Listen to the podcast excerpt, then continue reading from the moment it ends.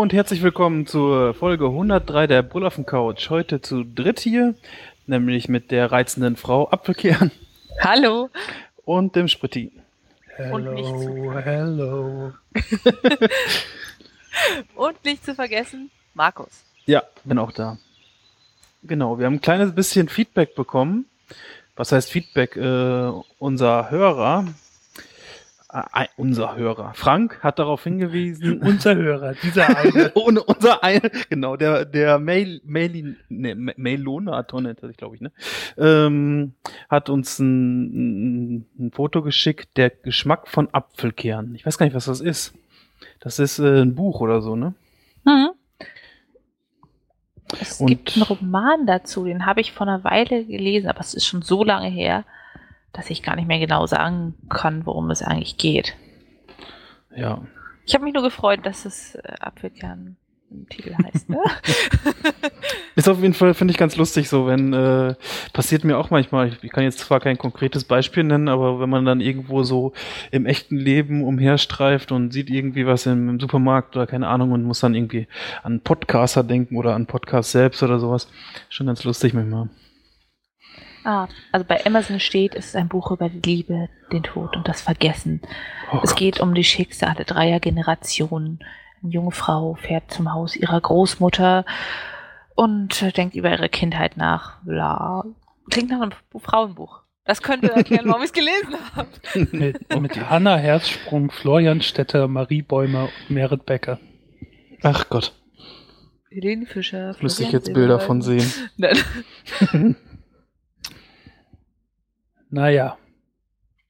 Es hat mich nicht so beeindruckt, dass ich mir groß irgendwas davon gemerkt habe. Ich erinnere mich nur noch an eine Szene, in der sie, die Hauptperson, wie auch immer sie hieß, in einem See gebadet hat. Ja. ja. Das war's. ähm, ich muss Brüllaffen töten und sie häuten. Warum? Äh, und ich fühle mich wirklich schlecht. Äh, damit ich äh, diverse Ausrüstungsgegenstände bekomme. Hä? Hä? Ich hätte gedacht, anatomische Studien, aber so? Hä? Das ist das Podcaster-Killerspiel oder was? Ja, das ist schlimm. Ich habe dabei echt ein schlechtes Gewissen gehabt.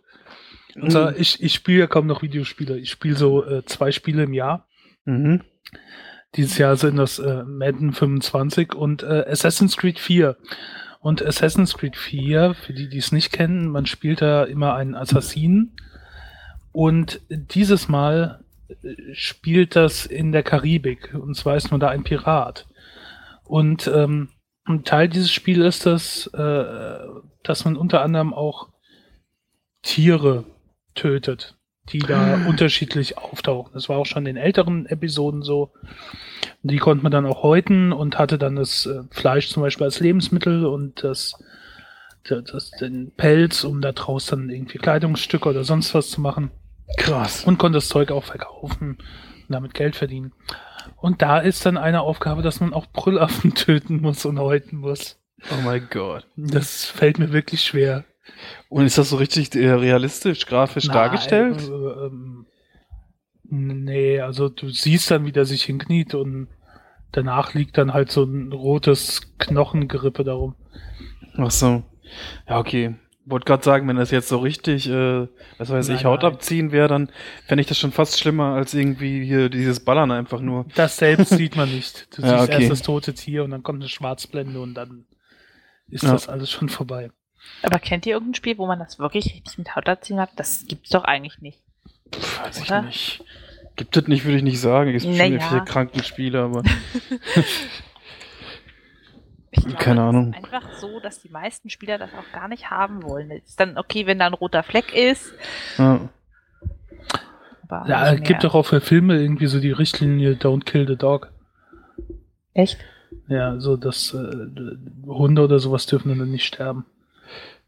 Weil die Zuschauer dann negativ reagieren. Ja, ja, wenn irgendwie ja. so ein aber dann voll der Blätter ja, Menschen. Wenn, wenn da irgend so ein Haus explodiert, alle Einwohner tot, aber der Hund kommt irgendwie noch durch den Rauch gerannt. Ja. Äh, da fällt mir gerade ein, ich habe den Film Da geht noch was gesehen. Äh, habt ihr schon von dem gehört? Nee. Mit nee. Henry Hübchen. Die Eltern trennen sich, sind beide schon, keine Ahnung, Mitte 50, 60. Er kommt alleine nicht unbedingt zurecht. Sie fängt neues Leben an, ist ja egal. Und sie hat einen Hund, wirft ihm das Spielzeug zu, er nervt und wirft es über den Balkon. Und was macht der Hund? Er springt hinterher.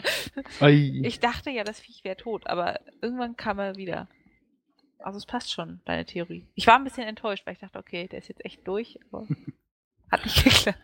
Ja. So Ach so, für, für die, die es interessieren, ich habe das Spiel noch nicht durch, aber ein bisschen schon gespielt und es gefällt mir besser als der letzte Teil und äh, es macht Spaß, mit dem Schiff äh, über See zu segeln und andere Schiffe zu kapern. die verdammten Engländer und Spanier. Ja. Ja, was auch Spaß macht, ihr werdet es nicht glauben, ist Undercover Boss in der US-Version zu sehen. Also ich bin da echt begeistert von, muss ich sagen. Und das ist mir ehrlich gesagt auch ein bisschen peinlich, weil es ja schon so zu den Trash-TV-Formaten zählt. Und äh, peinlicherweise hat äh, der Produzent, also einer der Produzenten, Steven Lambert, auch ähm, das, äh, die Serie Frauentausch erfunden, von der ich absolut gar nichts halte und die schrecklich finde. Und er hat zum Beispiel auch Secret Millionaire gemacht. Aber Undercover Boss ist eigentlich ganz nett. Äh, worum geht's da? Also die, zuerst wird so die Prämisse erklärt. Also ähm, irgendwie muss ja den Mitarbeitern klar gemacht werden, dass es jetzt nicht tatsächlich um die Bosse geht, äh, also um ihre Chefs oder so, äh, sondern sie, äh, sie kriegen dann so eine Fake-Reality-Show aufgetischt. Die sagen dann, ähm, irgendein gescheiterter äh, Unternehmensführer kommt, der sein Unternehmens verloren hat und der versucht jetzt über unsere Reality-Show Geld zu gewinnen, um das eigene Unternehmen zu, äh, also ein neues Unternehmen zu öffnen und ihr müsst ihn anschließend äh, bewerten, so, damit das gesagt wird. Und dann wird halt dieser Chef vorgestellt, erstmal im privaten Kreis, der erzählt dann vielleicht noch ein bisschen was von sich selbst oder auch eine persönliche Geschichte, wie das ganze Unternehmen entstanden ist und so weiter.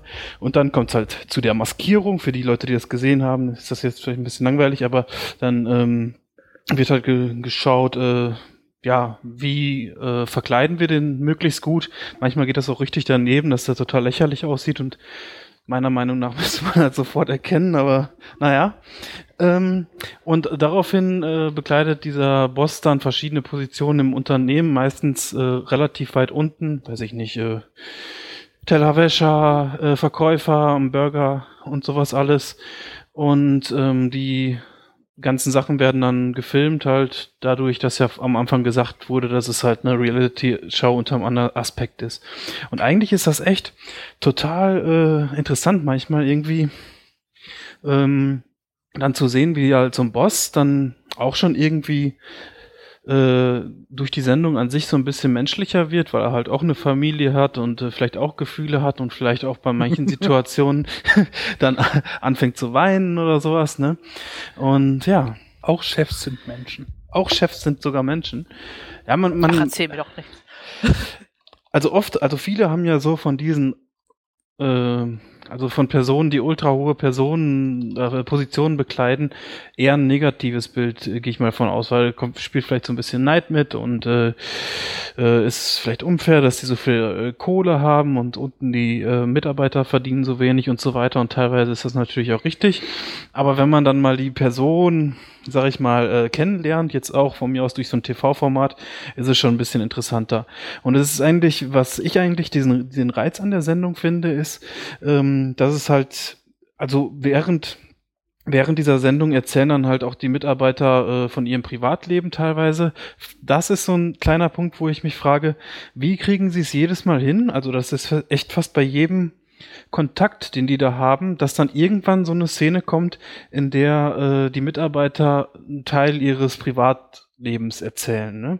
Also die Frage, also das ist ja natürlich irgendwie zwischenmenschlich und so, aber äh, dass die dann quasi so ein bisschen Lebensgeschichte mit einbringen und das ist schon ein bisschen, so ein bisschen verdächtig. Hm, wie machen die das? Ne?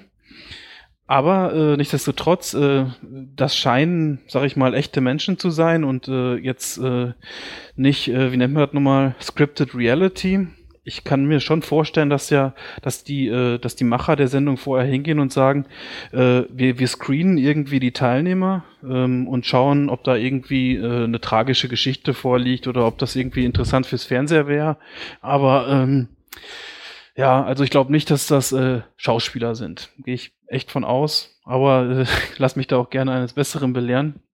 Und äh, das, äh, jetzt wollte ich darauf hinauskommen, äh, das eigentlich Interessante für mich ist äh, nachher äh, die Sachen, wo dann halt dieser Chef, der halt auch ein großes Budget zur Verfügung hat und vielleicht auch was von der TV-Show zugesteckt kriegt, wer weiß, ähm, an die Mitarbeiter halt deren Träume so ein bisschen erfüllt. Und das ist echt irgendwie total, da kommt so, so ein Ansatz äh, Sympathetic Crier bei mir so durch, weil die sich halt so toll freuen. Das ist echt schön manchmal. Ähm, ähm, das ist dann einen, eine Firma pro Folge. Genau, eine Firma pro Folge und ich kann ja vielleicht. Ähm, und und ja. schaust du Was? die englische oder die amerikanische Version? Die amerikanische Version. Weil das Original ist ja Englisch. Mhm, ja, genau. Ja, ja ähm, ich habe die englische ehrlich gesagt noch nicht gesehen. Ich habe zwar mal zwei Folgen früher im Fernsehen von der deutschen gesehen, die hat mich aber ehrlich gesagt nicht so mitgerissen, obwohl ich es auch schon interessant fand. So, so ein Chef geht halt ins Unternehmen rein und äh, lernt da Leute kennen. Und jetzt in der US-Version ist das jetzt auch manchmal, äh, da sind auch so interessante Szenen, zum Beispiel, dass ähm, äh, in einem, zum Beispiel bei Boston Market war das Unternehmen, äh, wo es halt äh, Essen zu kaufen gibt und da war halt so ein Verkäufer an der Theke, der äh, sagte halt so, äh, Kunden sind so, äh, Customers are such bitches, also Kunden sind solche, was weiß nicht, übereinander, äh, Schlampen oder so, ne? Oder äh, Kinder und Alt People sind die schrecklichsten äh, Dinge, die ich je in meinem Leben gesehen habe. Und ähm, die, die da hingekommen ist, die halt auch einen, äh, einen extrem nahen Bezug zum Unternehmen hatte, die konnte das nicht aushalten, dass der äh, so drauf war. Und dann hat die noch während der Dreharbeiten äh, sich, also sich geoutet gegenüber ihm und ihn gekündigt. Also das war schon äh, ganz interessant so, fand ich. Oder auch, ähm, oh Gott. Das, also das, äh, also wenn, sollte jemand von euch so ein ansatzweise interessieren, würde ich äh, von Season 4 äh, die erste Folge empfehlen. Da ist halt von Modells Sporting Goods, das ist halt so ein Sportwarengeschäft, ein riesengroßes äh, in den Staaten. Ähm, da ist halt der CEO Mitchell äh, Modell und ähm, der lernt dann halt so seine Mitarbeiter kennen und einer äh, dieser Mitarbeiterinnen, einer dieser Mitarbeiterinnen äh, war halt früher mal obdachlos, hat aber irgendwie einen total positiven Ausblick aufs Leben, schien so und äh, riet ihm dann sozusagen noch, äh, es wird immer besser und so. Also hatte und sie hat dann nachher, also ja, ich lasse es jetzt mal offen. Äh, sie hat äh, ziemlich viel wiederbekommen, sag ich mal. Ja, also weiß nicht, ich fand es irgendwie, äh, fand's irgendwie lustig. Also gibt's dann natürlich auch Szenen, also was das äh, dieses Schaulustige natürlich auch wieder ausmacht, ne, äh, dass es dann äh, natürlich auch so schlechte Mitarbeiter gibt. Ähm, zum Beispiel eine, die sagte dann äh, zu ihrem ja, CEO da, äh, äh, ich, ich nenne dich ab jetzt immer Jeeves, so wie mein Butler halt, ne? Und äh, meinte dann halt auch so, ja, hübsche, hübsche äh, Menschen sollten nichts tun müssen. Ich werde irgendwann mal äh, einen Schönheitschirurg heiraten und äh, von dort an nichts mehr tun. und das war irgendwie auch äh, so, also keine Ahnung. Also ist schon irgendwie, hat einen Unterhaltungswert. Äh, ich finde es jetzt wahrscheinlich besser, als es äh, von der Allgemeinheit so eingestuft wird. Ähm, aber trotzdem, äh, war überraschend für mich, dass ich das irgendwie so interessant fand. Eigentlich klingt das interessant. Ich weiß nicht, vielleicht schaue ich mir mal eine Folge an. Obwohl ich ja mit diesem Reality-Zeug so gar nichts anfangen kann, aber. Ne, also die haben ja, die haben auch hier, äh, wie heißt das? Habe ich vorhin noch mal nachgeguckt. Äh, es gibt so einen Emmy Award für Outstanding Reality Program und äh, die wurden halt 2010, 11, 12, 13 nominiert und haben 2012 und 13 gewonnen. Also ich schätze mal, cool. das äh, ist dann schon ein kleines Qualitätsmerkmal. Kleines, ja. Allerdings auch, äh, um das vielleicht der Vollständigkeit halber, äh, ich habe auch noch eine Quelle gefunden, in der gesagt wird, ähm, also den Unternehmen wird untersprochen, dass die Sendung an sich nicht dem Unternehmensruf schadet. Also wenn Unternehmen da reingehen mit ihren CEOs und was weiß ich, äh, die kriegen quasi vorher eine Garantie, äh, dass das jetzt nicht so eine Skandalsendung wird oder so. Ah ja, klar. Gut. Ja. Ist ja auch verständlich. Ich, ich habe von der Serie noch gar nicht gehört, dafür, dass es die jetzt schon ein bisschen länger gibt, okay. Und ich ja. finde die Idee eigentlich ziemlich schön. Nicht dieses, wir stellen Menschen bloß casten sie, stellen fest, sie können aber gar nicht singen, modeln, irgendwas. Mhm. sondern die Ja. Chefs versuchen im Endeffekt vielleicht sogar was zu verbessern. Ich glaube, das ist auch wirklich interessant, weil man sich manchmal denkt, ja, wenn das jetzt der Chef sehen würde, sehen könnte, wie ich hier ganz hart arbeite oder so. Schon Ja. eine coole Idee. Ja, und äh, währenddessen werden dann halt auch so, ja, also so äh, Prozesse innerhalb des Unternehmens aufgedeckt, die halt vielleicht nicht so gut äh, laufen und die dann im Ansch äh, Anschluss auch optimiert werden. Ich meine, in einer Folge war es so, ähm, dass die halt irgendwie eine Bestellliste oder eine Kundenliste bekommen haben, ausgedruckt äh, aus dem Computer, ne? Oder der, die kamen irgendwie für, per Post oder so und äh, die Aufgabe von, die dem Undercover-Boss dann halt in Verkleidung gegeben wurde, war halt, tipp das mal in den Computer ein. Und er so, hä, kommt das nicht gerade aus dem Computer? Ja, wir haben kein Kopieren einfügen. und daraufhin, äh, am Ende der Sendung haben sie dann halt gesagt, ja, äh, Millionen investiert, um das äh, Computersystem komplett äh, neu einzurichten, äh, also aufzusetzen. Ja, war schon ganz lustig. Und eine Firma hat zum Beispiel nachher auch äh, 401k, das ist sowas wie Rente in Deutschland, ich weiß nicht, oder sowas wie Riester-Rente vielleicht. Ja, nee, dann- nee, äh, nee, so wie Rente, wo dann auch ein Unternehmen Teil mit einzahlt, meine ich, kann man sich ja mal auf Wikipedia durchlesen. Und da hat sich halt eine Mitarbeiterin da, so darüber aufgeregt, dass diese Benefits, also diese Vorteile dann vom Unternehmen aus gestrichen wurden und dann haben die das dann anschließend auch wieder eingeführt. Ich schätze mal nicht, dass es jetzt ausschließlich für an dieser Mitarbeiterin lag, wie es ja in der Sendung gesagt wird, sondern dass das vorher vielleicht schon so ein kalkulierter Schachzug war, aber trotzdem cool. Ja, die machen natürlich auch Werbung damit, die Unternehmen, wenn sie sagen, okay, der Chef ist nicht das totale Arschloch, er kümmert sich um die Mitarbeiter, er ist bereit, etwas zu ändern, zu investieren, damit es ihnen besser Ja. geht, damit das alles natürlich dann auch besser läuft, weil sie sich schöner fühlen. Ja, manchmal ist das echt eine, Ah. glaube ich, echt eine Image-Kampagne, die kann man gar nicht äh, hoch genug bemessen. Also wenn es jetzt interessant ist. Also ich kann mir schon vorstellen, dass sich der ein oder andere dadurch durchs mit dem Unternehmen so ein ganz kleines bisschen vielleicht identifizieren kann oder sowas. Ja. Ja. Also sollte sich da jemand für interessieren und hat da irgendwie Zugang zum US-Streaming-Dienst oder sowas, äh, gibt's ja, wenn man irgendwie eine andere Adresse mal hatte. ähm, äh, also die Empfehlung, die man reingucken könnte, wäre äh, Season 4, Episode 1 oder Season 5, Episode 6 so zu, als Empfehlung jetzt. Aber sonst, ja. Danke für diese Jo. Empfehlung. ähm, ich habe heute festgestellt, dass ich eine ziemliche Bildungslücke hatte. Okay. Ähm, Sibirien. Mhm. Wo ist das? Russland. Hätte ich auch gesagt, aber Ja, wo Russland? Ungefähr. So geografisch. Äh, googeln, googeln, googeln. du kannst doch nicht verraten, was ich mache. Ihr könnt ja ruhig beruhigt sein. Ich wusste es auch nicht. Nord. Och, äh, what? Ja, ich habe auch gedacht Norden. Und ich glaube, das kommt noch aus, äh, keine Ahnung, wann früher, wo du gehört hast, äh, die, die sind, ähm, na, die Kriegsgefangenen sind ins sibirische Straflager gekommen. Und ich habe damit immer Kälte und Eis verbunden und habe halt gedacht, die werden, werden irgendwie im Norden Russlands, Richtung Osten, also Richtung Asien und dann halt Richtung Norden, irgendwo da an den äh, Polarkreis oder was da oben ist. Da habe ich irgendwie gedacht, wäre Sibirien. Und jetzt heute habe ich einen Artikel gelesen, dass äh, Nadezhda Tolokonnikova ähm, nach zwei Wochen wieder aufgetaucht ist und sie halt jetzt in einem sibirischen Straflager ist. Mhm. Hm. Und äh, also das ist eine von diesen Pussy Riot Musikerinnen, die äh, nach dem Protest gegen Putin inhaftiert wurde. Und dann hat sie in der Haft noch gegen die Haftbedingungen äh, protestiert und ist halt jetzt im Straflager gelandet. Und ähm, in dem Artikel stand halt drin, dass das äh, Straflager in Nizhny Ingash liegt, rund 300 Kilometer von der Metropole Krasnojarsk entfernt. und bei so Sachen mache ich sehr häufig, dass ich dann äh, Wikipedia und Google äh, Google Maps ähm, bemühe, um zu, einfach zu gucken, wo, wo das ist, wie es aussieht, was es in der Nähe gibt und sonst sowas.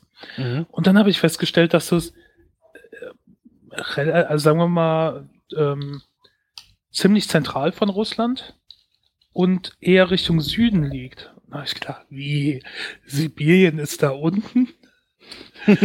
Dann habe ich erstmal nachgeguckt, wo Sibirien ist. Und ähm, so nach, nach äh, westlichem Verständnis ist ähm, Sibirien im Prinzip im weitesten Sinne der ganze nordasiatische Teil von Mhm. Russland. Also äh, im Westen der Ura Ural. Ural ist der Übergang von Europa zu Asien, wenn ich mich noch richtig erinnere, ne? Ja. So ungefähr. Dann im Norden der Arktische Ozean, im Osten der Pazifik und im Süden äh, China, Mongolei, Kasachstan. Hm. Also Mhm. im Prinzip der komplette asiatische Raum. Das hat mich doch überrascht. Ich habe das immer irgendwie so mit Eis und Norden Ja. verbunden, so in meinem Kopf und mir auch nie was anderes gedacht. Habe ich Ja, festgestellt, hatte ich eine ziemliche Bildungslücke. Und wir haben immer schön gelernt, die haben Kontinentalklima und ich hätte es doch spontan in den Norden sortiert. Hm. Ja. Aber da hätten sie ja Wasser und Wasser ist ein guter Wärmespeicher und das puffert das Klima ein bisschen aus. Das heißt auch immer, dass die Sommer da richtig heiß werden können, keine Ahnung, 40 Grad und im Winter minus 50. Damit, da gibt es auch dieses Sternenflüstern, wo die ausatmen und die Ausatemluft gefriert und fällt dann knisternd zu Boden. Das Ja, stelle ich mir das- auch toll vor. Ich glaube, da hat, ich weiß nicht, ob ich das schon mal hier gesagt hatte oder wir das irgendwie erzählt hatten. Es gibt ja diesen Ort Oymyakon oder wie der heißt. Der, Und, äh, der eiskalte Ort da. Der, der kälteste Ort der Welt Ja. ist das, glaube ich. Und der wird äh, über, im Sommer wird der 20 Grad oder so. Äh, Hab ich ich habe das immer in meinem iPhone hier. Ich gucke das immer, wenn ich Mhm. unser Wetter nachgucke, finde ich total interessant. Gerade sind da minus 30 Grad und da wird es dann auch über, äh, also unter minus 50.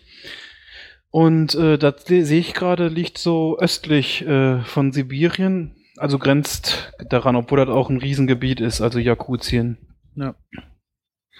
Aber das ist halt auch, wenn man diese Ortschaften oder sowas auf der Karte anschaut, da siehst du halt, da ist dieser, dieser Ort, ähm, wie hieß er jetzt nochmal?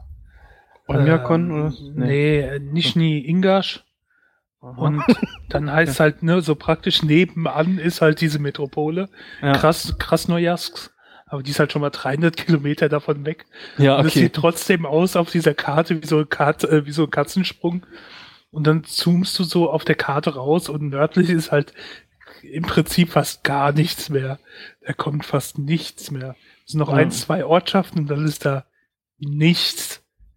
Riesige Landschaften, nichts. Das ist so unfassbar. Also mich würde das aber echt mal interessieren, also wenn ich jetzt irgendwie richtig äh, Asche hätte und müsste nicht arbeiten oder sowas, äh, da, ich glaube, da hätte ich wohl Spaß dann mal so Russland, so eine Riesentour. Ja, mit der transsibirischen Eisenbahn. Ja. Also nichts Karibik und Chillen auf den Seychellen. Nee, eher Russland. nicht. Ja. da hätte ich, glaube ich, mehr Spaß dran. Wodka? Karibik. Ja, Wodka als vielleicht Rum, ja. auch. Nee, aber ich finde, Macht weniger Kater, ne? Ich hätte nur Sicherheitsbedenken, ein bisschen, glaube ich. Bisschen Angst vielleicht. Ich finde das auch interessant. Aber falls unsere Hörer mal interessiert, äh, gebt einfach mal bei Google Maps äh, Krasnojarsk ein ähm, und dann äh, zoomt mal etwas raus und schiebt die Karte einfach Richtung Norden. Da kommt nicht mehr viel. da, da ist echt Riesenlandschaften von nichts. Cool. Ich finde es so halt so unvorstellbar, wenn du hier in unserem eng bebauten Deutschland lebst. Also ich meine, gut, vielleicht Mecklenburg-Vorpommern oder so ist das noch ein bisschen anders. Aber ich kann hier ja keine drei Minuten Landstraße fahren, ohne im nächsten Ort zu sein. Ja. Ja, ich habe ja, äh, einmal hatten wir auch als Thema hier Bevölkerungswachstum und irgendwann Überbevölkerung oder so. Und wenn man dann wieder sowas sieht, dann denkt man sich, oh, wir haben ja noch Ja. ganz schön viel Platz. Beziehungsweise die Russen. Dann kriegen wir ein paar Ja. Chinesen unter, das ist kein Problem. Obwohl, Du vielleicht kann man auch nicht solltest so gut. Du solltest es vielleicht nicht so laut sagen, weil vor so 60 Jahren kam es nicht so gut an mit dem gesuchten so. Lebensraum im Oh. Osten. Oh, oh. Okay. Da, okay, da hätte ich dran denken sollen. So war es nicht gemeint. Naja. Ja. Ja. Äh, später mit Bevölkerung komme ich später nochmal zu Bevölkerungsdichte und sowas. Ja. Aber das war jetzt erstmal meine Bildungslücke. Ich habe dazugelernt und weiß jetzt, dass Sibirien, also grob gesagt, eigentlich der ganze Osten von Russland ist. Ja. Naja. Hast du auch ausgerechnet, wie viel Prozent der Weltfläche Sibirien sind? Äh, nein, aber es sind rund drei Viertel des russischen Territoriums. 13,1 Millionen Quadratkilometer. Wie groß ist Deutschland? Man weiß es nicht. Google, Google, Google. ja. Die Zugspitze ist irgendwie 2460 Meter hoch. Äh, lieber nicht sagen. Auf jeden Fall irgendwas mit 2000. Ja. Äh, 2009. wenn ich es jetzt richtig interpretiere, 357.000 Quadratkilometer. Ja. Ja, Gott, das, äh, Ja. ja. Äh, Ja. ja. Das äh, ist dann schon ein Unterschied. Ja. Ich meine, Russland ist ja eh das größte Land. Ja. Also von der Fläche her. Mit äh, 17 Mil- Millionen. Dann kommt Kanada mit 9 Millionen. Allein das muss man sich mal vorstellen. Das ist nur noch halb so groß Kanada. Und Kanada ist ja im Prinzip da oben Nordamerika auch riesig. Ja. Krass. Also, äh, ja, Kanada und die USA zusammen kommen ungefähr auf die Fläche von Russland. Krass. Na gut. Ja. Äh, Die Carrera-Bahn ist tot. Behaupte ich jetzt einfach mal. Oder so wollen wir doch noch Nein. gar nicht. Doch, ne? Nein. Wer hat sie Nein. überfahren? Nein, sie ist nicht tot. Also, äh, Carrera-Bahn kennen ja vielleicht viele, das äh, sind so kleine Autos, die setzt man halt auf äh, so Straßen, die mit so kleinen Elektroschienen. Also das ist Need for Speed mit Miniaturautos in der Realität. Kleine Plastikautos auf brüchigen Schienen. Ja, und da hatte man dann halt immer so einen Controller und man konnte, die einzige Beeinflussung, die man hatte, war halt die Intensität vom Gas, meine ich, ne? Also Ja. wie schnell das Auto fährt. Weil wenn du zu schnell warst, bist du aus der Kurve geflogen. Oder aus dem Looping. Ja, Und man konnte die Strecke halt auch bauen, zusammensetzen, oder? Ja. Teilweise. genau. Das, das ist vielleicht sogar der Vorteil zu dem, was ich jetzt erzählen möchte. Ich habe nämlich erst kürzlich gesehen, ich habe, normalerweise gucke ich mir immer diese bekloppten äh, Apple-Präsentationen an, weil ich dann die, mich da doch wieder interessiert, aber die hatte ich jetzt äh, ausnahmsweise mal nicht gesehen und dann im Nachhinein erst festgestellt, dass die auf der äh, Worldwide Developer Conference oder 2013er äh, Anki Drive vorgestellt haben, haben und das ist halt so ein Autorennen und die Autos selbst sind so so eine Art kleine Roboter, ähm, die auf so einer Plastikfolie, auf der eine Straße äh, vorgemalt ist, fahren können. Ähm, und diese Autos bedient man halt mit dem iPhone oder mit dem iOS-Gerät. Und das ist eigentlich ganz cool, weil die fahren halt komplett frei. Ähm, desto mehr man fährt, äh, umso besser werden auch noch die Autos in ihren Fähigkeiten. Dann gibt's auch noch irgendwie Upgrades und verschiedene Autos und äh, reagieren sogar auf ihre Umgebung, äh, wenn also wenn man noch Mitspieler hat und so weiter. Ähm, also das sah irgendwie schon äh, spannend aus. Das war jetzt irgendwie, äh, ist jetzt wahrscheinlich erst in, den- in den Anfängen. Also diese Strecke an sich sah jetzt nicht besonders äh, aufregend aus. Da hatte äh, Carrera-Bahn, glaube ich, schon einen Vorteil, dass man da so viel individuell an Strecke bauen konnte.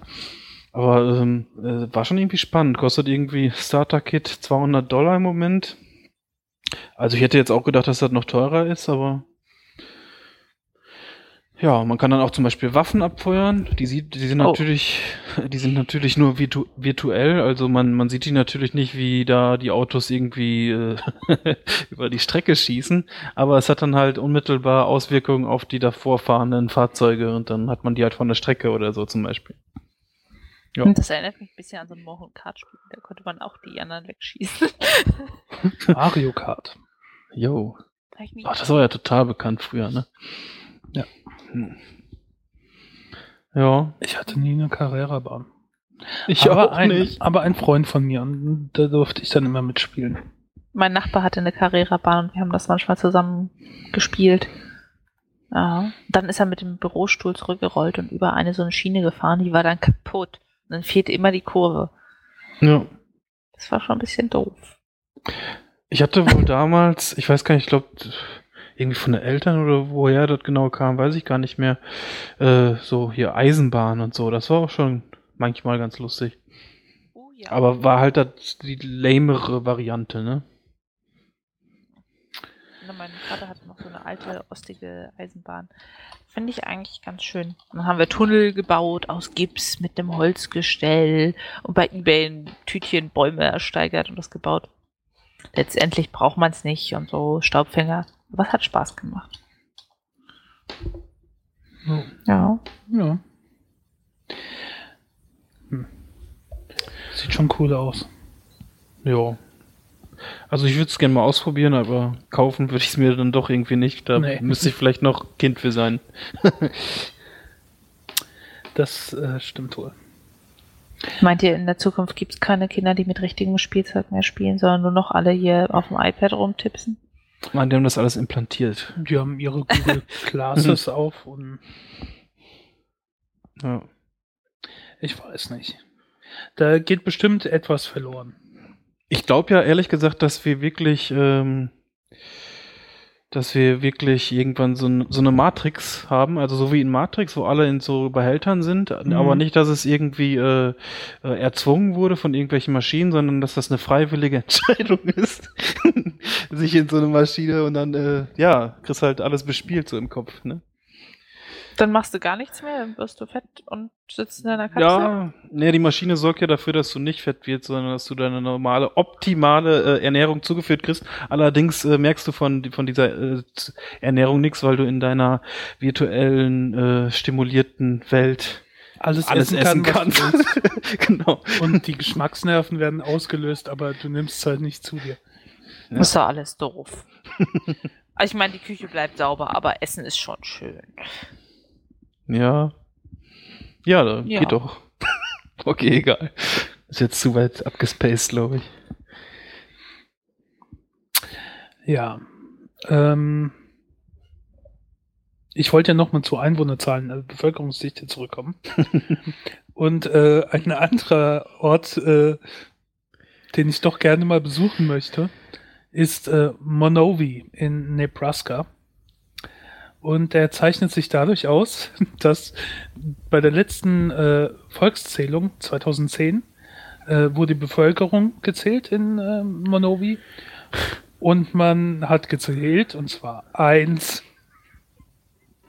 Stopp. genau. es gibt eine Einwohnerin, die zugleich auch Bürgermeisterin ist. Die haben sie nur die Wahl gewonnen. In Form ihrer Bürgermeistertätigkeit ähm, sich selbst die äh, eine Alkohollizenz ausgestellt hat und damit äh, die Monovi Tavern betreibt. Cool. Nebenbei hat sie auch noch eine Bibliothek, Rudy's Library, 5000 äh, Kommen da Leute hin aus den Nachbardörfern? äh, ähm, sie bezahlt übrigens auch Steuer an sich selbst. ja. Äh, 2000, bei der Volkszählung 2000 ging es noch 1, 2. Aber 2004 ist dann äh, ihr Mann gestorben. Oh. Ja.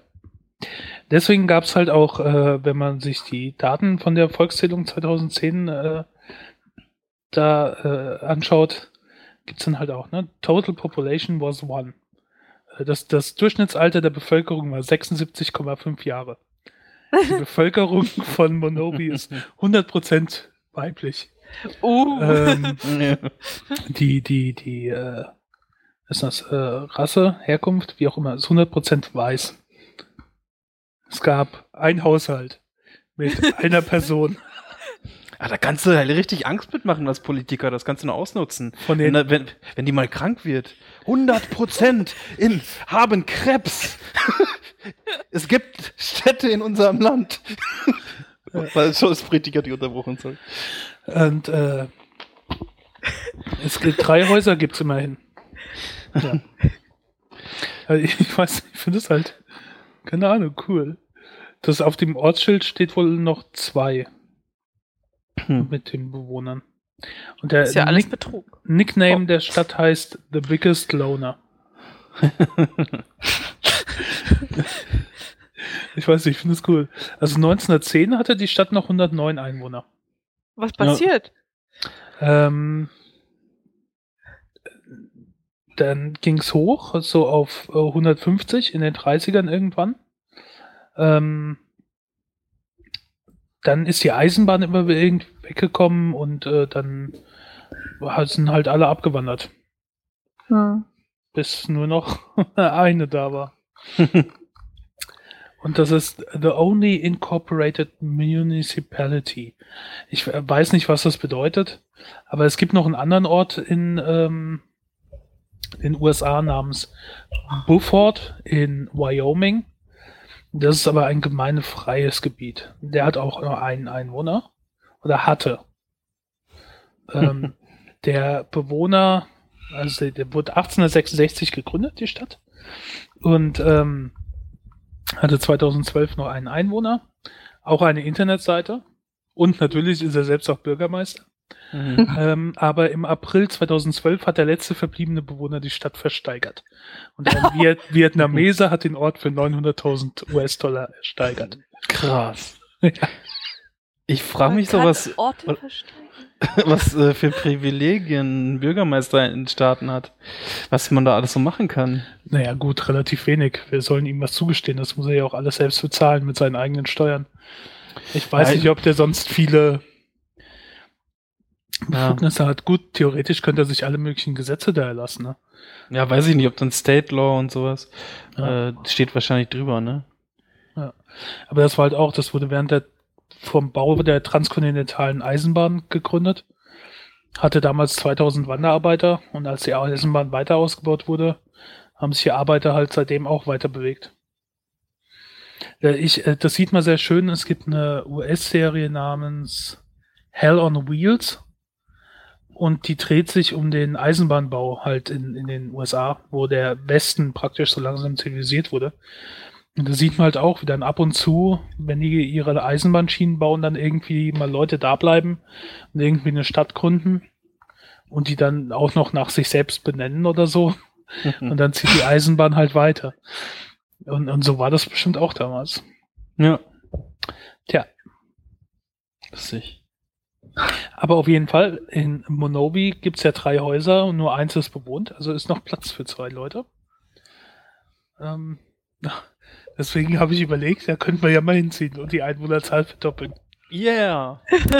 Ah, das wird aber eine Bürgermeisterwahl auf Blut, äh, auf Knochen oh, und äh, alles. Oh, oh. Da, da, wird das politische Leben von Monovi lahmgelegt, weil es wirklich ständig Stichwahl nach Stichwahl gibt. Ja. Weil es einfach keinen Gewinner gibt. Ich habe die Idee, wir ziehen einfach komplett als Brüllaffen dahin. Die alte Frau, ja, keine Ahnung, die bleibt als Bürgermeisterin und dann können wir sagen, weiß ich nicht, 95% der Bevölkerung sind Brüllaffen. sind Podcaster, ja. Sind Podcaster. Vielleicht ja. kannst du auch alle, noch integriert, ne? Dann kannst du ja auch alles machen. Kannst du ja auch dann beantragen im äh, Stadtrat oder wie auch immer, ähm, die Stadt umzubenennen. In Brüllaffen Couchhausen. so. Ja. ja. Ach, wäre schon lustig. Ich guck gerade mal, ob äh, Google Dingsbums hm. Wir können dann abstimmen. Wollen wir die Stadt Brüll auf dem Couch nennen? ja. Oh, man kann nicht in den Ort einbiegen. Man kann nur auf der Landstraße vorbeifahren. Das ist ja auch doof. Also, also gibt es immerhin zwei Straßen oder so. Sollte ich jemals in meinem Leben nach Nebraska kommen, werde ich versuchen einzugehen. Nur um da zu sein, nur um äh, hier mal vom Ortsschild fotografieren oder so. genau. Ja. Coole Sache. Wo hast du das gefunden? Kommt man auf sowas? äh, unnützes Wissen. Ach so. Ja, cool. Ich fand das sehr cool. Ich finde sowas immer faszinierend, dass es halt sowas gibt und funktioniert. Wenn man bei die Bildersuche macht, sieht man auch diese äh, gute Frau Bürgermeisterin äh, neben ihrem Ortsschild oder in ihrer Kneipe. Ja. Ja. Nicht schlecht, nicht schlecht. Ja, ja hat man immerhin sogar einen deutschsprachigen Wikipedia-Eintrag. Wow. Mhm. Ja, und wenn man dann als kleine Stadt seine Daten sicher halten möchte, stellt sich natürlich die Frage, welche Software nutze ich? Und da wollte ich nur ganz kurz darauf hinweisen, dass es jetzt äh, einen Spendenaufruf bei, für True eine TrueCrypt Audit Session gibt. Also das TrueCrypt, das ist ja eine Verschlüsselungssoftware, ähm, ja, einem, einem einer Sicherheitsuntersuchung unterzogen wird und dafür kann man halt Geld spenden. Also wer ein bisschen Kohle über hat, kann das gerne machen. Ist halt deswegen äh, wichtig, weil sich ja in der letzten Zeit so ein bisschen herausgestellt hat, dass äh, die NSA oder auch andere Organisationen aktiv äh, daran arbeiten, Verschlüsselungsalgorithmen zu schwächen, zum Beispiel durch äh, äh also durch einen geschwächten Passwortgenerator oder sowas. Und äh, da gibt es jetzt zwei Crowdfunding-Plattformen. Äh, oder da gibt es jetzt eine Seite, auf der zentral irgendwie das erstmal beschrieben wird und dann gibt es halt zwei Crowdfunding-Plattformen und da wurde äh, auf der einen wurde 15.000 gesammelt, auf, auf der anderen 35.000 und ich glaube, das wäre irgendwie ganz cool, so dann irgendwie eine Software zu haben, die halt allen möglichen Tests untersucht, äh, also die allen möglichen Tests unterzogen wurde und wo jetzt nicht nur der Quellcode an sich, sondern auch die, die Binaries, also die Dateien, die letztendlich äh, für die jeweiligen Betriebssysteme schon kompiliert wurden, ähm, dann auch nochmal untersucht werden. Und eventuell wollen sie von, den, von dem Geld auch noch so Prämien für Bughunters ähm, erlauben oder äh, ermöglichen, dass die ganze Sache dann nochmal erweiterten Sicherheitsuntersuchungen unterzogen wird. Ja, fand ich irgendwie eine unterstützenswerte Sache, dass man irgendwie mal so eine Verschlüsselungssoftware hat, die ähm, auf Herz und Nieren so richtig geprüft wurde. Ja. Ja, das klingt interessant. Könnte ich mir mal anschauen. Ich habe nämlich viel zu wenig Ahnung, was Verschlüsselung angeht. Ja. Ja, also hat wahrscheinlich, haben wahrscheinlich ziemlich viele Menschen. Also, um, um da durchzusteigen, das äh, schafft man ja gar nicht, um da irgendwie ein Experte zu sein. Da muss man ja schon fast Mathematiker sein. Ja. Was ja auch mal überhaupt nicht verschlüsselt sein soll, ist WhatsApp. Ich habe keinen Account, aber langsam bin ich kurz davor zu sagen, ich lege mir einen an, Allein schon, weil die Kommunikation mit irgendwelchen Kommilitonen heißt es immer, ne? So, ich schreibe hm. dir dann mal schnell bei WhatsApp. Äh, nee. Ja, also ich sehe das ähnlich. Hm. Wenn ich was, sollte ich mal, also dieses, äh, ich habe nichts zu verheimlichen, ist natürlich Quatsch. Aber wenn das irgendwie nur Kommilitonen, wann bist du wo und so, pff, ich meine, ich finde es auch nicht unterstützenswert, aber äh, den Kompromiss, den man da eingeht, äh, das Ganze nicht zu nutzen, ist teilweise schon recht hoch, finde ich. Mhm. Das heißt dann immer, ja, wir haben hier für die Seminargruppe eine Gruppe bei WhatsApp angelegt, dann kannst du ja gucken, wenn wir die Folien uns gegenseitig da austauschen oder noch Bilder. Ja. Mm -mm. Ja. Ich habe jetzt zum Beispiel, also so wie ich das mache im Moment, ist, dass ich halt äh, Streamer nebenbei installiert habe und äh, allen, mit denen ich häufig schreibe oder auch irgendwie mal persönliche Dinge, denen empfehle ich dann halt, äh, das zu nutzen. Und ähm, ja, wenn ich, äh, wenn es mir besonders viel wert ist, mit dieser Person irgendwie nicht WhatsApp zu nutzen, dann kann ich ja auch zum Beispiel der äh, die App schenken. Geht ja bei iOS zum Beispiel. Ich weiß nicht, ob das jetzt bei Android auch geht. Aber also so kostenpflichtige Apps kann man dann vielleicht auch mal 1,80 oder was die kostet, dann denjenigen schenken, so als Anreiz dafür. Nutzt das doch mal. ich weiß nicht, dass man Apps schenken kann, aber man kann ja einen Play Store-Gutschein verschenken. Oh, stimmt. Die gibt es noch gar nicht so lange, ne, als Karten. Uh -uh. Äh, das finde ich eigentlich ganz gut, weil das war irgendwie lange, dachte ich, so eine vertane Chance von Google, weil so viele Leute keine Kreditkarte haben und die Zahlungsmöglichkeiten waren, glaube ich, ziemlich eingeschränkt damals, oder? Hm. Ich habe es jetzt auch erlebt, dass Nexus 5 im Store kannst du nur mit Kreditkarte kaufen. Und ein Kommilitone meinte, ja, will er haben, auf jeden Fall. Stell dir fest, man braucht eine Kreditkarte. Und meinte er, na gut, dann kaufe ich mir einfach ganz viele 50 Euro Google Play Store Gutscheine. ja. Das auch. Kann man denn das Handy mit, äh, mit den Play Store Gutscheinen bezahlen? Ich weiß es nicht, aber ich vermute, weil es gibt es ja direkt im Play Store von Google. Okay. Ja. Ich habe es noch nicht versucht. Ist auch egal. Ja. Ja, das war eigentlich schon. Ja. Ähm, Titanic. Es gibt in Belfast ein äh, Museum ähm, mit einer Titanic-Ausstellung. Und ähm, ähm, am 4. November äh, gab es dann einen Tweet mit einem Foto von dem Eingang, äh, dass die Ausstellung geschlossen ist. Und äh, ich lese das mal kurz vor. Attention. Titanic, the artifact exhibition is currently closed due to water damage. Ach du Scheiße. Es ist noch schlimmer geworden, als es vorher schon war, ne? Aber Wasserschaden. for any inconvenience. Der Typ, der das, keine Ahnung, wer das ist, äh, der äh, getwittert hat, hat er auch dazu geschrieben, Belfast, you couldn't make it up. Ja, auch schon über 1000 Retweets. Ich habe das nur gesehen, wollte es halt kurz erwähnen. Ich fand das so großartig. Gibt keinen besseren Grund der Ausstellung für die Titanic zu schließen als ein Wasserschaden.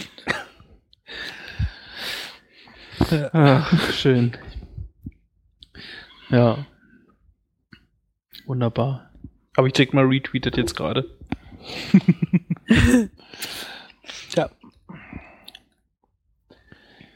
Den Film habe ich auch noch nicht gesehen. Ne? Nee. Ich auch nicht. Ich mag so Filme nicht, wenn ich weiß, wie die ausgehen. Ja, du bist ja immer Happy End Nerd. Ja. Ich habe nicht gesehen, weil ich eigentlich immer keine Filme kenne und sehe, ne? Ja. Als er aktuell war, war ich nicht in dem Alter, den zu gucken und dann Der war kann es man irgendwie jetzt. zu spät. Ne, der war ja gerade eben nochmal im Kino äh, in der 3D-Variante, die angeblich ganz gut geworden sein soll, dafür, dass es halt so nachbereitet ist. Ich muss sagen, ich fand ihn gar nicht so schlecht, obwohl das natürlich schon ein bisschen überzeichnet ist und schnulzig manchmal, ne, mit Leonardo DiCaprio. Mag ich in der Rolle ja irgendwie nicht so. Aber Obwohl Leo DiCaprio mittlerweile ein ziemlich guter Schauspieler geworden ist. ja. Der hat ja jetzt irgend so einen anderen Film in der Mache, ich habe vergessen, wie der heißt, wo es irgendwie um so Business, Wall Street, sonst was geht. Der Trailer dazu sieht verdammt cool aus. Naja, Jo. äh, das zur Titanic. Ich habe noch Bücher gelesen. Äh, oder nicht gelesen, gehört. ist das gleiche. Ähm, und zwar äh, von Richard Schwarz, Das Geheimnis von Askir. Das ist ein Romanzyklus über sechs Bände. Ähm, das ist ein deutscher Autor.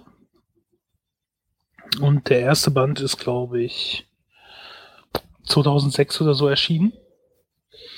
Mm, Ich versuche jetzt mal zu erzählen, um was es geht, ohne zu viel zu spoilern. Also es ist ein Fantasy-Roman und ähm, äh, naja, es entwickelt, man entdeckt halt von, von äh, Band zu Band mehr und die Handlung erweitert sich.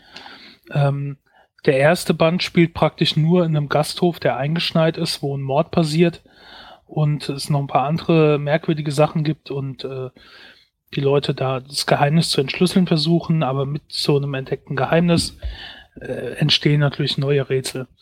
Und die Hauptfiguren sind ein alter Mann namens Harwald, wo sich, das ist jetzt kein Riesenspoiler, äh, später herausstellt, dass das äh, auch der sogenannte Wanderer oder Roderick von Thurgau ist, der schon über 200 Jahre alt ist. Dieses Alter hat er, weil er ein magisches Schwert besitzt, das äh, jedes Mal, wenn er jemand mit diesem Schwert tötet, ihm die verbliebenen Jahre des Getöteten praktisch gibt. Dadurch heilt er schneller, kann schwerlich sterben und äh, lebt auch lange. Dann gibt's ähm, Elfen kommen da drin vor. Es gibt eine äh, halb helle Elfe namens Leandra, die auf der Suche nach diesem legendären Roderick ist. Und ähm, es gibt eine dunkle Elfe namens Zukora. Die dunkle Elfen sind etwas düsterer. Aber ehrlich gesagt ist diese Figur äh, über den ganzen Zyklus eigentlich meine Lieblingsfigur, weil die sehr direkt ist und arrogant und sonst sowas. Also das ist so, ich, also die, mh, ja doch, die ist sehr direkt. Die sagt dann halt auch mal so, Mensch, du bist dumm. Was äh, sehr lustig dann teilweise rüberkommt. Dann gibt's noch einen äh, ehemaligen Räuberhauptmann, eine Wirtstochter, äh, noch einen Soldaten. Und um diese Gruppe dreht sich dann halt praktisch die kompletten Bände. Dann kommt noch später eine ehemalige Gegenspielerin dazu. Und das entwickelt sich aus diesem kleinen Roman, der nur in diesem Gasthaus spielt, im ersten Band, geht es dann in eine riesige Welt. Denn der Hauptgrund ist, dass äh, dieses Land, Lesatan und Ilian, ähm, von dunklen Mächten bedroht wird. Und zwar äh, von den sogenannten äh, Streitkräften von Talak. Und der Herrscher von Talak äh, verwendet dunkle Magie und äh, na, lässt tote Menschen wieder auferstehen und so weiter und so fort. Und der möchte diese Welt überrennen. Und ähm, Leandra wurde von ihrer Königin ausgeschickt, diesen Roderick zu finden, um dann gemeinsam in ein weit entferntes großes Reich namens Askir zu reisen, um dort um Hilfe zu binden, zu, zu, zu finden. Denn früher gab es Askir, was aus sieben Reichen bestand. Und die haben dann äh, mal Kolonien gegründet, woraus die Heimat von Leandra und Harwald entstanden ist. dann haben sie die aber wieder einfach vergessen. Und jetzt wollen die sich halt in Erinnerung rufen und um Hilfe binden. Und darum dreht sich eigentlich dieses komplette, äh, dieser komplette Zyklus. Der startet halt in diesem Gasthof am Anfang, wo sie sich finden und endet am Ende beim Kronrat, so heißt auch der letzte Band, in Askir, wo sie um Hilfe bitten wollen. Und äh, der Zwischenzeit äh, beschreibt das eigentlich die Reise. Äh, der Großteil spielt in so einem Wüstenreich namens, keine Ahnung, habe ich vergessen, eine Stadt namens Kasalabad. Und da sieht man schon so ein bisschen, das sind so Ähnlichkeiten, die es, auch bei uns gibt.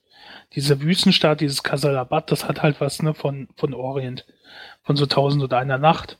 Äh, die Namen klingen da so, die reden sich an mit Iseri und und es gibt Emir und Kalifen und äh, auch wie das, wie das beschrieben wird, ist halt Wüstenstadt und äh, heiß und äh, die Frauen haben da nicht so viel zu melden und müssen sich verschleiern und äh, die ähm, man kann auch mehrere Frauen haben in einem Harem und es gibt noch Sklavenhandel und sowas. Und naja, das äh, erinnert so ein bisschen halt auch an die Gegenwart. Und äh, dann gibt's Nordlande mit, mit so Art Wikingern und sowas. Also das ist schon aus unserer früheren Geschichte so Anlehnungen. Also keine komplett unbekannten Welten. Ich finde es ziemlich spannend geschrieben und obwohl ich ein Problem damit hatte bei einem anderen Buch, was ich eben vorgestellt hatte, kommen da später auch noch Götter ins Spiel. Also zumindest spielen Religionen da auch eine größere Rolle. Aber es stört mich nicht ganz so. Ich finde es ziemlich spannend geschrieben, gerade für so halt so ein Fantasy-Roman, der aus Deutschland kommt. Ich bin jetzt kein Fantasy-Experte, aber mir macht das so Spaß, dass ich das so spannend fand, dass ich die kompletten äh, sechs Bänder am Stück. Ne, den einen fertig habe ich gedacht, oh nee, ich muss mir den nächsten äh, kaufen, äh, ausleihen, kaufen. naja, hier Audible-Dingsbums. Ja. Oh. Von daher gebe ich auch 8 von 10 Bananen. Aber ich muss warnen, das endet mit einem Cliffhanger. Wie die ganze Reihe oder was? Ohne zu verraten, wie es endet, kann ich sagen, es gibt einen Cliffhanger. Ähm, Im letzten der Kronrat, also es gibt eine einigermaßen Auflösung, aber es gibt dann auch einen Cliffhanger. Und das Ganze wird nämlich dann voll fortgesetzt im nächsten Zyklus, die Götterkriege. Mhm. Da habe also, ich jetzt gerade den ersten Band angefangen. Wird das so eine Never-Ending-Reihe? Ich weiß es nicht.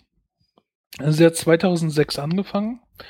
Ähm, dann haben wir zwei Bücher 2007, eins 2008, eins 9, eins 10. Dann war die erste Reihe zu Ende. Also sechs Bände in vier Jahren. Und dann hat die Götterkriege 2011 angefangen, gleich mit zwei Bänden 2011. Dann einer letztes Jahr und einer dieses Jahr. Ich weiß nicht, wie weiter das noch geht. Es gibt nebenbei noch äh, unabhängige Bücher, die äh, so Nebenfiguren vorstellen, die aber nicht relevant sind für die Handlung. Der hat ein, dieser, dieser Richard Schwarz, was im Übrigen nur ein Pseudonym ist, mhm. ähm, hat ein unheimliches Schreibtempo. Und er schreibt dazu nebenbei noch unter anderen Pseudonymen andere Bücher und sowas. Also Ja, das liest sich ganz interessant, was hier jetzt so kurz zusammengefasst steht, dass der äh, irgendwie wohl äh, Elektrotechnik und Informatik studiert hat und als Tankwart, Postfahrer und Systemtheoretiker gearbeitet hat. Also er hat sich schon, äh, schon Der schläft nicht so viel, ne? dann so Rollenspielrunden geleitet von das Schwarze Auge. Das kenne ich jetzt nicht, aber da Ja. gibt's wohl auch zumindest mal ein, zwei Namen, die da ähnlich sind. Ja, ja, und dann hat er halt als Richard Schwarz diese Reihen geschrieben, dann als äh, schreibt er was als Karl A. de Witt, was auch Ja. irgend so eine Reihe ist. Ähm, dann als An Antras, als Antras, ja, schreibt er auch noch irgendwas, als Helmut Wolkenwand, als David Winter. Also er hat viele Pseudonyme und viele ähm, Bücher. Nicht nur Fantasy, sondern halt auch äh, äh, Krimis und so und Thriller und so Zeug. Was mich mal unabhängig von der Buchreihe jetzt interessieren würde bei so einem Pseudonym, ob man dem wohl irgendwie, wenn man jetzt so der Ultra-Fan wäre oder so richtig Stalker-mäßig, ob man dem wohl irgendwie habhaft werden könnte oder irgendwie rausfinden könnte, wer das ist. Oder ob Das- das wirklich so ein richtiger Schutz ist. Ne, ich habe ein Bild gesehen. Ähm, Ach, man, äh, man sieht äh, die Person dann, oder was? ja, ja, es gibt Okay. äh, Der ist dann vielleicht bei Buchmessen oder sowas ist dann mal aufgetaucht, oder? ja, es gab ein Interview von, von der Seite, oder kein Interview, aber wo er vor, vorgestellt wird äh, bei fantastic-couch.de, was wohl so eine Art Fantasy-Seite ist, keine Ahnung. Mhm. Da ist auch ein Bild von ihm, halt mit einem kurzen Porträt. Okay. Ja. Aber genau das Fantastisch. weiß man halt nicht. Da steht auch, es ist unklar, ob Karl A. de Witt sein Geburtsname oder ein Pseudonym ist. Also man weiß es nicht. Finde ich interessant immer sowas. Ja. Fantastik auf der Couch ist eine Seite, die geben Überblick über die meisten eher aktuellen Fantasy-Romane mit Hintergrundinformationen zum Autor. Und das Schöne ist, dass halt das verknüpft ist. Du siehst von dem Autor, wenn du auf sein Profil gehst, quasi sämtliche Werke und das leitet dich oft, wenn dir eins gefallen hat, zu weiteren. Ja. Also damals, als ich noch mehr Zeit zum Lesen hatte, habe ich das ziemlich oft genutzt. Und die hatten auch immer Empfehlungen des Monats, Bewertungen unten drunter. Ich mochte das eigentlich ziemlich gerne. Also wie gesagt, ich finde es eigentlich ganz schön von dieser diese Fantasy-Welt und es gibt ein bisschen Magie und dunkle Magie und es gibt Elfen und äh, Menschen, aber es ist auch nicht zu abstrus. Äh, man kann es nachvollziehen. Also sehr, sehr, sagen wir mal, konservativ von der Fantasy her. Es ist jetzt nicht so abgefahren. Ich habe ja mal was anderes vorgestellt, wo man mit so das Licht in Farben brechen konnte und mit den Farben dann bestimmte Magie machen konnte oder sowas so abgefahren ist das dann nicht. Mhm. Ähm, ich fand es wirklich spannend und es war so spannend, dass ich das äh, Folge für Folge äh, äh, gemacht habe. Und äh, anzuhören war ist es auch gut, weil es gibt einen Erzähler, der alle sechs Bücher liest, also man muss sich nicht an anderen Stimmen gewöhnen. Und er macht das relativ gut vom Mhm. Vorlesen her. Ist eine angenehme Stimme. Ähm, und die Bücher sind so zwischen der dritte Band waren, glaube ich, zwölf Stunden, das war der kürzeste. Und der sechste Band waren 26 Stunden, das war der Boah. längste. Krass. Also da Wie ist man schnell? schon eine Weile beschäftigt. Hm? Wie schnell hörst du so ein Buch durch? Eine Woche, zwei? Wie lange brauchst du? Ja, ungefähr zwei Wochen habe ich jetzt für die sechs gebraucht. Geil. ja. Ich habe dafür aber halt auch auf anderes äh, verzichtet. Also ich habe das dann während ich, unter, Ich schlafe nicht mehr, ich esse nicht mehr. Während ich un, unter, unterwegs war, habe ich es gehört. Ich habe äh, ja. keine Serien geguckt, sondern dann halt das Hörbuch angemacht. Äh, ich habe, während ich aufgeräumt habe, das gehört. Ich habe vom Einschlafen gehört. Ähm, Stundenlang sinnlos ums Haus gelaufen, Podcast, äh, nein, Hörbuch angehört. Genau, beim Spazierengehen gehört. Ja. Liebling, warum kommst du nicht rein? Ich habe noch drei Stunden. ja. Keine Podcasts gehört oder sonst sowas. ja. Wenn man Zeit dazu hat, dann äh, ging das. Ja, also wie gesagt, empfehle ich mal. Ähm, der erste Teil dauert halt so ein bisschen, weil wie gesagt, der spielt nur an einem Ort und das ist alles noch sehr mysteriös und eher um die Figuren so ein bisschen kennenzulernen. Hat so ein bisschen was vom Kriminalroman, weil da halt jemand umgebracht wird, die rausfinden müssen, wer das ist. Und später entwickelt sich das dann halt in diese große Welt hinein. Und äh, ja. ja. Interessanterweise der zweite Zyklus, nur noch kurz dazu. Also wie gesagt, da habe ich erst den ersten Band angefangen. Da sind immer noch die Leute aus dem ersten Band dabei, die Figuren.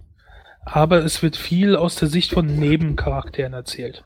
Also während die erste Reihe, die ersten sechs Bände komplett alles aus der Sicht von Harwald erzählt werden, ähm, gibt es in der zweiten Reihe unterschiedliche Erzähler und ähm, das sind alles Nebenfiguren, die im ersten Band mal erwähnt wurden, aber noch keine große Rolle gespielt haben. Aber man empfindet, befindet sich immer noch in der gleichen Welt und ist quasi wie eine Fortsetzung. Warum man da jetzt unbedingt äh, einen Trennungsstrich gezogen hat, weiß ich auch nicht, aber so ist es halt. Ja. Ja. Ja, klingt ziemlich gut. Ja, kann man hören. Schon den Semesterferien. hm. Jo. Jo. Man könnte. Äh, so. Möchtest du noch von deinem großen Verlust erzählen oder möchten wir das als Cliffhanger äh, stehen lassen? Ach, können wir noch drüber reden. Ich wollte sagen, ja, man könnte auch beim Fahrradfahren ganz prima dieses Hörbuch hören, wenn man denn noch ein Fahrrad hätte. Oh. Mein Fahrrad wurde geklaut am Wochenende.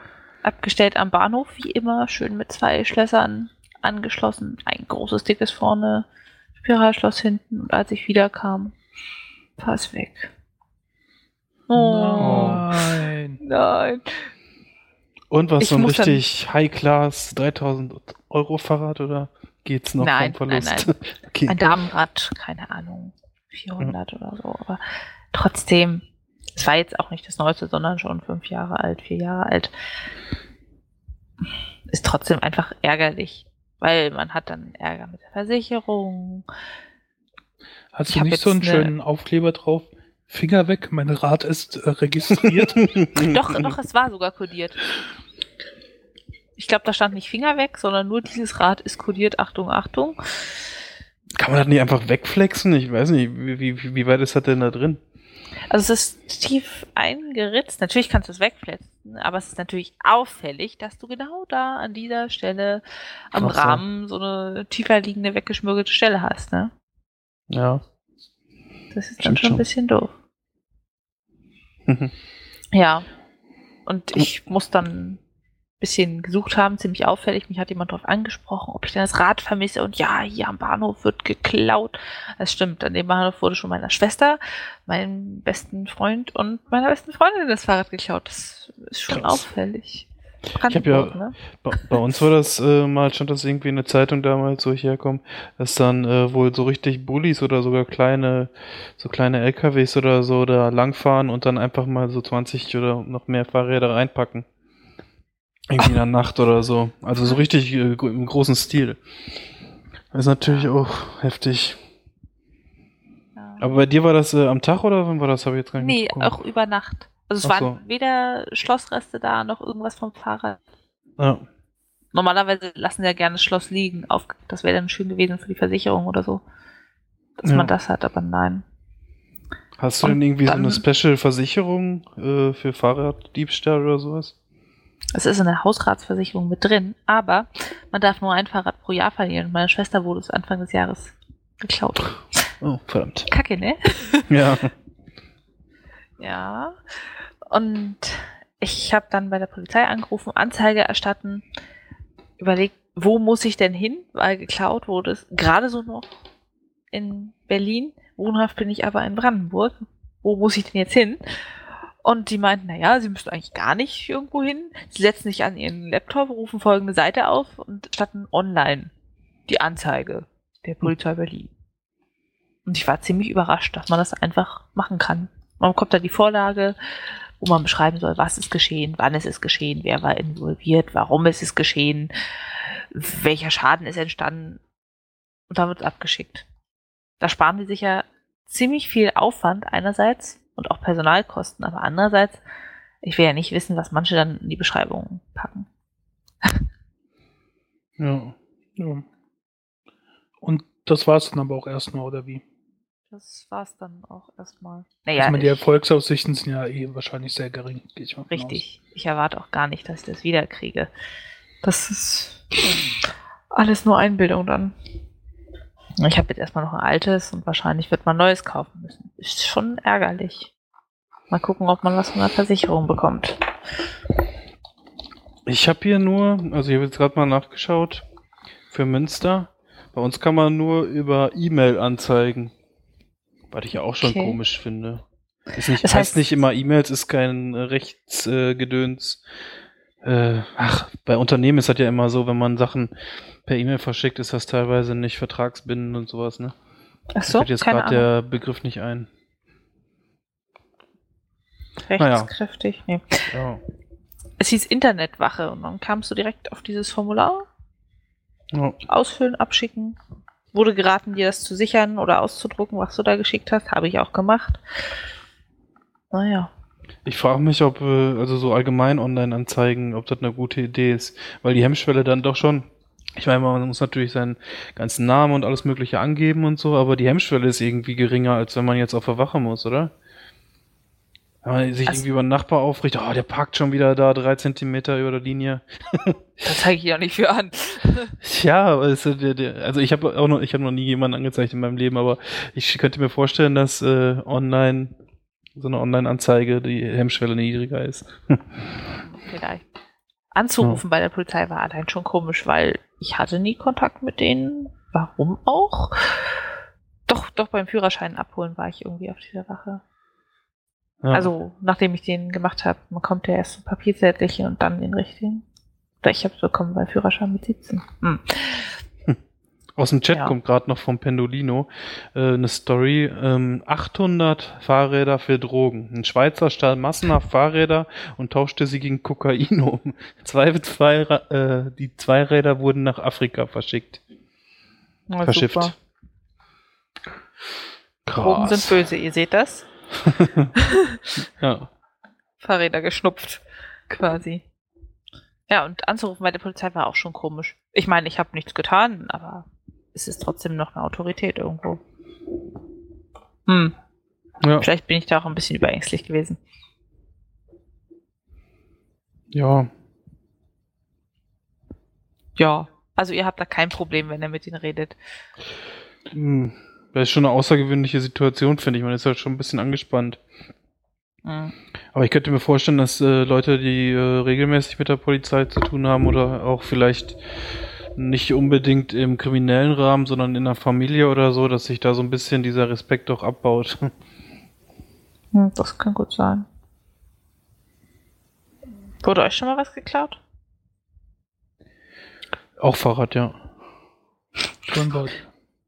Oh, Was? Schmutti? Hab ich nicht verstanden. Turnbeutel. Oh.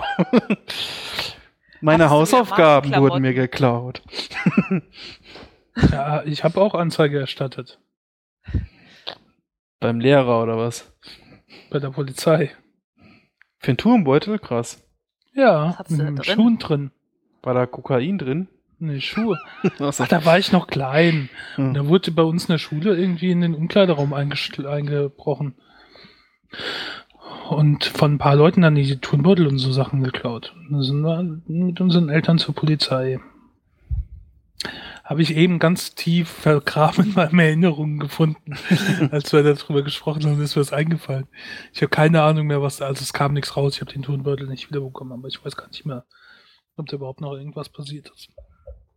Das war aber damals bei uns, hier bei uns, schwierige Kindheit und so, na Scherz. Ähm, in der Schule auch, dass dann so ähm, schon strategisch äh, Turnbeutel und sowas nach Geld durchsucht wurden, während äh, Sportunterricht und sowas. Also das waren wohl, ich, gehe mal davon aus, dass da andere Mitschüler waren oder irgendwie Jugendliche, die da in der Schule, an der Schule rumhingen. Aber das war schon ärgerlich, weil da relativ häufig dann äh, ganze Portemonnaie weg war und so weiter. Ja, bei uns wird auch immer gewarnt, beim Präparierkurs schließt man seine Sachen ab, nimmt den Kittel, Präppbesteck und dann geht's los. Also in der Uni. Mhm. Und da sagen sie auch alle, lasst nichts in den Schränken, keine Handys, keine Geldbörsen, keine Computer, die klauen alles. Und tatsächlich, nach der ersten Stunde war nichts, aber nach der zweiten, wo sie natürlich dachten, nur ist halt nichts passiert, Schränke aufgebrochen. Ich bin Ja. dann doch sehr froh, alles mitgenommen zu haben. Ja, Ja. Ja. okay. Sind wir Sollen wir, durch, mal auf, sollen wir mal aufhören für heute? Ja. Sind wir mal ganz stark. Wir hören auf. Für immer. Bis zur 104. Folge. Erst dann kommen wir wieder. Ja, wir wandern aus und gründen eine Stadt mit ganz wenigen Einwohnern. Ja. Ja. Na gut, dann ähm, auf Wiederhören. Bis zum nächsten Mal. Tschüss. Tschüss. Tschüss.